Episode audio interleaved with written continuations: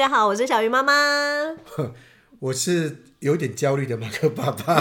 你少来，你哪有焦虑？会会焦虑，我等下跟你讲我的焦虑。好好，我是我不想听。哦，没有了，嗯、不管不管，硬要听。我们在前一期讲到疫情造成大的焦虑，我我真的觉得很多焦虑。我会常做一个梦，梦里面常会梦到我在考试作业写不出来，我写不完作业，我常梦。没有，没有，对，我没有。我只要有个事情做不完，我晚上就做梦，我没有把它做好，我就一直在一个梦境里面往下掉，然后就一直考试没有写完，或者是说考试前一天我忘了穿裤子，然后就开始找不到裤子，就一直找我的裤子，我裤子，然后找完天亮了，哦，我就一直找不到，我就一直找不到一个东西，或者是一直少了一个东西，然后一直找不到，然后就明明知道就在那边，可中间就很多困难，我永远达不成。你现在还会做这种梦吗？我一直做，没有穿裤子的梦。呃，有时候是没穿袜子。就走到学校穿少穿少穿一下袜子，然后就开始找寻那些袜子，都找了一天，都已经考试完了，我袜子还没找到。你通常找不到袜子、笔，还有鞋子，还有考试没有读书，然后要考要考试要考试，就是永远没有完成，就是没有完成这件事情，造成我很大焦虑。嗯，后来我就慢慢想说，我为什么到现在还在焦虑这件事情？我就发现一个事情，本人还是有一点强迫症，就是我只要有事情做不完。就算我不想做，不想做，不愿意做哦，把它放在那一边。可是晚上会自己做梦，焦虑，因为我做不完。我刚刚就跟小老师说，我今天很累，因为我最近几乎都熬夜。你事情都没。我发现一件事情，不是我发现一件事情是，我只要把事情做完，我那一天不管是几点睡，我都觉得睡得很安稳，哦，超安稳的，哦、我的焦虑就被被消除了，因为我把事情做完哦，那就后来发现，你真的没办法放下自己。那又重新有其他层次出来，所以我就发现现在人很多焦虑。你看我从小到现在焦虑都是东西做不完呢。哎、欸，其实、喔、其实这件事情我最近有思考哎。因为我现在的事情真的很多，就是家庭的、工作的，嗯、还有作业、学学业的，所以我很难把每一件事情做完。嗯，后来我就我我有时候也会像你这样，我就会睡不安稳。嗯，就例如说明天就是要交一个作业，可是我知道我那个作业可能只完成了七成。嗯嗯，这样我就会很焦虑，就会影响我睡眠，我就会觉得很不 OK。嗯，后来我就自己跟自己说，我现在这个年纪了，最重要的是什么？健康。健康因为我的健康，所以我的家庭就还正常的运作。所以如果哪一天我不健康了，我的家庭可能就会缺角崩坏。嗯，好，所以我就跟我自己说，最重要的就是健康，其他都是次要的。所以最重要的事情是健康，所以绝对不能够影响我的睡眠。哦。所以后来我就发现，我就这样一直跟自己说，一直跟自己对话，我就被我自己催眠呢。我现在做不完就做不完，我照睡。靠腰，厉害吧？但我我我的困境是这样子哦。我刚刚为什么说我一直在做梦考试？跟作业没有交，那我就一直回想，好，其实有些事情我不会焦虑，不做我也不会焦虑。就有个东西是我其实能做到，我没有做的，我就会特别焦虑。就是这件事情跟我都没关系，或者我根本无能为力，那我就不会焦虑。可是这事情是明明作业我可以写完的，那我没有写完，我就会因为可能中途去看漫画啊，去打电动啊，那就焦虑。那是自责吧？对对，哎、欸、对，从自责里面的焦虑，我也发现。我们家孩子也会有这个状态，就他今天明明就很想睡觉，可是就趴在桌上，他宁可不去房间睡觉，因为他怕睡完觉以后作业写不完。可是他明明在这趴在睡觉，他也没写，对不对？好像大熊哦。对，你不觉得大雄是我们大家投射吗？我以为大雄就是转头就去睡。没有，大雄是 大雄是在那边，盯在那边就在那边趴着睡觉，可是做噩梦。是哦，对对对，我们要先知道大雄的心理状态。所以小时候很多期待有一个小叮当可以帮我们。直接去睡觉的是小丸子了。哎、欸，对，小丸子完全放放空了。啊，有作业啊、哦！你知道这种放空的人多好，你不觉得吗？他没有直觉啊？有吗？有这件事情吗？啊，考试哦，考不好就这样。可我们还是有一些东西。不过我真心觉得，像小鱼老师刚刚提到的，一定要慢慢开始从小去帮孩子去。培养某些观念，因为呢，这种自责的焦虑会到我现在，我已经快五十岁，我我还有这种焦虑耶。这种是从小一直一直堆叠到现在。我刚才你们一边讲，我就一边想说，我家小孩有没有？没有，完全没有。他们最近期中考啊，嗯、完全就是对，就是小丸子。嗯，妈妈，什么？明天要期中考？我昨天哦，他放学我去接他，嗯嗯嗯、然后我就问他说。哎，你明天是考哪一科？然后我接两个小孩，他们是同班同学，一个跟我说国语，一个跟我说数学。嗯，但我我非常确定今天只考一科。耶，谁说的是真的？我没有查证，我只有大笑哎，说现在到底是怎样？嗯、我我大概小学比较焦虑是功课没写完，我不知道其他你们小时候是不是？我这功课没写完，因为男生贪玩嘛。可是那我问你，你功课没写完会怎样？会被老师打、啊。小时候会被老师打、啊，会被罚站啊。你知道以前我们那个年代的老师，其实都有那种刻板印象，对，就是被打就是顽皮爱讲话的，然后你功课没写完就被他抓到把柄，他就打你。对啊。可是像我这种，我其实都是常常作业没写完，然后就叫老师我忘记带。哦，好，没关系，那你明天带来就好。你这个就不对了。我们也做过这件事情，但是我们长相不吃香。你汉超汉特，你给我没带，给我走过去的。这不是害了自己吗？走到家里面要走半个小时，还是不要好了？哦，老师对不起，我没写，都被抓到。老师都嘛知道学生在搞什么花样，对不对？只是要不要拆穿你而已。那到了国中以后，就真的刚刚提到了焦虑的就是功课考试了。国小我我小时候很快乐，就是功课而已哦。到了国高中，真的是焦虑考试哎，很焦虑，而且到了后来我会焦虑联考哎，因为我第一次联考的考不好，可是我第二次联考考得不错。到现在我还会梦到我联考考不好，我好惨啊！我真的好惨哦！你看这个心理压力多大？真的。对，那但是我说我比较好，是因为我现在慢慢已经练习到说啊，把这件事情做完，哪怕多累，把它做完以后，你就心里面平静了。马克刚才分享的，就让我想到，我是一个妈妈，那我希望我的孩子未来是怎样？他是不是在心里的深层，他也会这么焦虑？嗯，那我就举例，像我们家兰姐。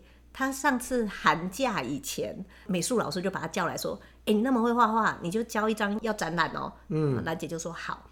然后另外一个老师又把她叫去：“哎、欸，我觉得你字写的不错，哎，那你寒假过了以后，你就代表我们班去参加书法比赛。”然后她就说好。然后另外一个老师又来：“哎、欸，我觉得你那个演说还不错，哎，准备一下，然后就演说比赛下学期就是你了。”好，但你要先写稿，你要写给我看，这样。嗯、他就说好。他回来了，我就说，哎、欸，你的寒假作业是什么？他就跟我讲了以后，他就说，哦，还有 A 老师说要交一幅画，B 老师说要练书法，C 老师说要演说。我就眼睛睁很大，说，你以为寒假有多长？嗯、寒假还有过年呢，过年你就是放空啊，不然你就是过年那几天你也要很认真。他说，好啦，没关系，反正我都答应老师啦。那我也没有 push 他、嗯，我也很少去提醒他说，你的你的话呢很少，但是有好。结果果不其然，到了寒假结束的前一天，哎、欸，你画呢没画完，还没开始，还在打草稿。然后，那你的书法有练吗？都没练。对，那你的演说比赛老师不是叫你写稿吗？也没有。那所以呢，现在身为家长怎么办？就自责吗？因为你都没有叫他自责，对，家长怎么会自责？很多家哦，哦，对，有的家长会。很多家长会自责，就是啊，我怎么忽略了我的小孩？我都没有提醒他。哎、欸，这是光荣哎，老师觉得他书法很会写，所以要派他去比赛，结果让老师失望了。老师觉得他演说比赛他可以，结果我们错失了这个机会了。老师说那张画，老师表示说他可以吗？老师为什么不叫别人？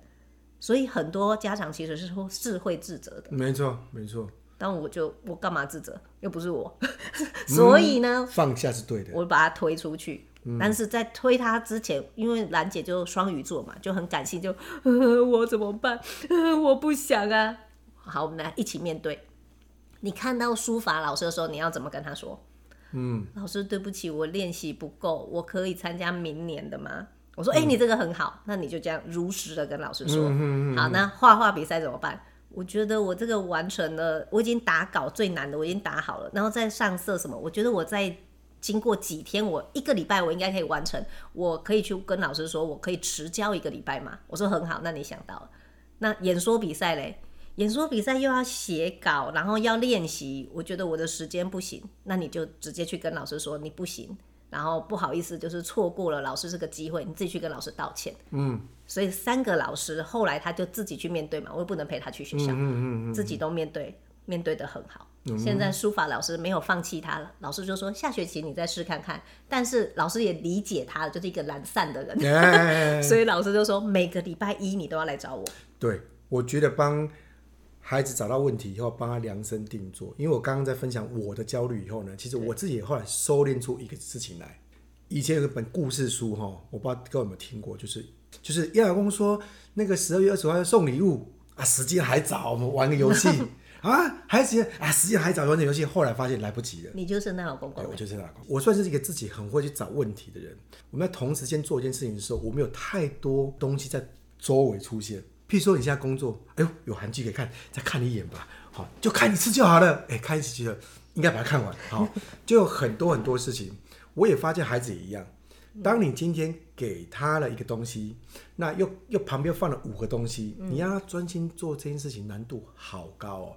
所以刚刚小老师有提到，老师如果发现孩子这样特质，他应该让他，比如说来学校来坐在这边练习，还是很专心哦。像我们家孩子学钢琴、学法国号，什么都学，你教他练习，他真的不练习。为什么？因为他的他的空闲时间需要看书，因为他喜欢看哈利波特。嗯看书，还有打游戏跟玩乐高，讲白了好不好？好啊，可他没有时间，因为他没办法分配嘛。那后来妈妈跟老师讨论到说，说哦，我每天几点几点钢琴室有空，你就让他来练。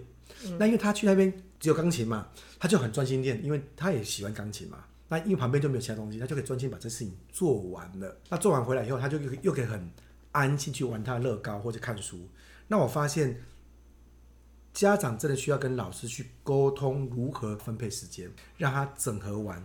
所以我当然也要忏悔说，刚刚宋老师念我说家里面很乱，在其他集真的很乱，很乱是我们觉得桌上应该要布有所有东西，很方便。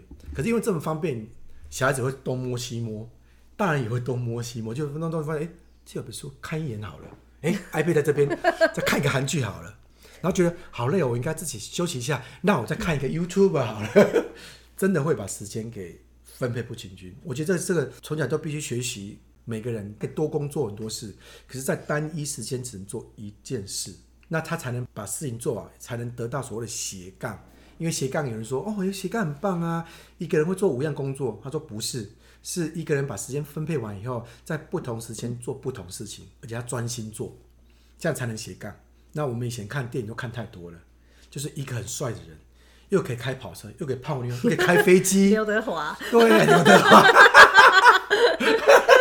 对，很帅的人呐、啊，然后就就飞行员，又泡妞，又他也在沉浸在那个幻想，真的，没有人有这种人生好吗？呃，电影都这么演，我们不是看很多韩剧都这样演嘛，就是优秀人生都这样。经过了四十几年，你还没有那个醒悟。嗯，你想想看，你的朋友谁谁谁谁可以这样？没有，所以只有刘德华。对，所以我们就以为我们要跟电视上或者说荧幕上人物学习，我们就要同时间多工，就是一个脑可以分裂到做十种事情。后来发现不行，只能专注做一个事。哦，就只要这件事情做完以后，再换下一个事情。我觉得把这次练习好，我就焦虑变少了。好那也就是因为专注了这事情要做，把它做完，再做下一个事情，真的好很多。哎、欸，我现在很想大爆雷。怎样啊？马克啊？不要啦！哪一个？就是这个。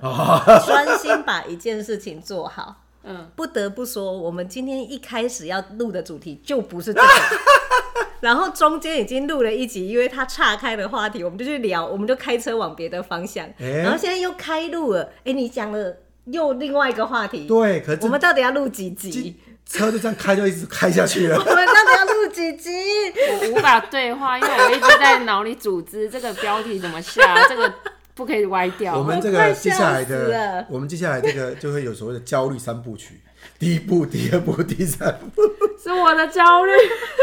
剪片的人好可怜哦。不过这也是我老婆觉得跟我相处很痛苦的地方。什么？跳痛，岔题，就是一次要把一题做好。他现在没有把一题做好，本来讲的那一题没有做，他又做了第二题跟第三题。然后我们第一题第一题，哎、欸，我是不是就这样库存了？对不对？库存就会很多。你看，我到底什么时候可以下班？石头老师。不过这一集很好，我刚好自我反省完以后，我真心觉得这一集很好。我也我也觉得不错啊，帮助孩子去理清楚他的焦虑啊，尤其是课业上。我觉得是帮助家长理清自己的焦虑，然后教专心做你的事。小孩也需要，小孩需要，小孩很需要。我们的小孩子很需要，因为爸妈要带头做啊。因为我看到我的孩子就跟我以前一模一样。一模一样啊！你看他桌上有电脑，然后呢又要加写功课，啊旁边又有他喜欢哈利波特，那旁边有手机，他怎么会专心？所以他都偷用一些东西。后来像这次我就把手机带回来台湾，然后孩子在上个礼拜去跟我说：“爸爸，我告诉你哦，我一个礼拜、两个礼拜没用手机，我觉得我习惯了没有用，就带回去两天，他又习惯会用了。”我跟你说，他刚才又讲了一个点，他说小孩就是跟爸爸妈妈一样，你知道我们家不是就是会吃饭配 iPad 吗？对啊。然后前阵子我已经跟他们说 iPad 不可以打开来，所以已经好好的吃饭。对。是，然后有一天我就惊觉，奇怪桌上为什么又这么多 iPad 了？然后我就自己说，我就对着空气说，现在大家把 iPad 收起来。三秒后没有人理我，那 iPad 都还在，然后大家都还在吃饭，还在看 iPad，然后我就很大声的说：“现在把 iPad 收起来。”然后小孩子就这样看着我，然后但是没有动作，然后就想说：“好你的。”我就开始点名了：“姐姐把 iPad 收起来，他就收；妹妹把 iPad 收起来，他就收；弟弟把 iPad 收起来，他就收；爸爸把 iPad 收起来，然后爸爸还是继续看。”是不是？就是跟爸爸一模一样。你知道我现在要一次收四台 iPad，所以你又要方向要转，爸爸先收起来。我想说留给一点尊严给他。好啊，终于发现了那真相了。尊严不是不给你，是不能给你。我们前阵子停课在家嘛，上线上课，我们家姐姐就是用笔电。他旁边就真的给我放一台 iPad，是不是？然后就偷聊天，对，一直在偷聊天。后来我就是直接跟他说：“你上课的时候，就是麻烦你把 iPad 收起来。”然后他就会把那个 iPad 收到我的位置。之后上课的效率好多了，专心多了。嗯，真的不能够给他太多方便，因为这个到时候会造成本人这么四五十年后的问题，就是焦虑原来会一直跟着你，因为。不够，当初不够去把自己的时间做分配。而且你知道，哎、欸，那上个礼拜的线上课，我还观察到我们家小一的那个哦、喔，嗯、你就看他好像在荧幕前面。如果我是老师，我是透过荧幕看他，我会觉得他很认真、很专心。结果他在，但我是妈妈，在他旁边，他明明就在画画。然后我就问他说：“你现在在干嘛？”我在上课啊。老师现在在干嘛？呃，对，你根本不知道老师在干嘛。对。当然，这也是现在课程老师要很厉害的地方，从、哦、你眼神就会知道你在玩什么把戏。你的 心已经在外太空了，要怎么把你抓回来？我我是觉得画画比较不会遇到这种事情，是因为孩子大部分就是对这件事情很有兴趣，所以他进来这个教室。可是学校老师真的很难为，就是有教国语的、数学的、自然的，那也不是每一个小孩都真的那么喜欢。不会，不会，不会，不会，他们不会焦虑，因为呢，因为他上国语的时候，他也不想翻开自然，也不好看的。上自然也不会翻国语，国语也不好看，所以他们不会有这个问题。嗯，所哦，所以但是也不要给他们其他的东西。对，我觉得减少在一个地方减少干扰是一个降低焦虑很好的方法。嗯，这是我最近的心得。你有要补充吗？他没有焦虑到爆。他焦虑是另外一件事情，怎么减？没有，没有，不用剪。这一集我们就聊到这里吧。各位，拜拜，都要都要当专心的人哦。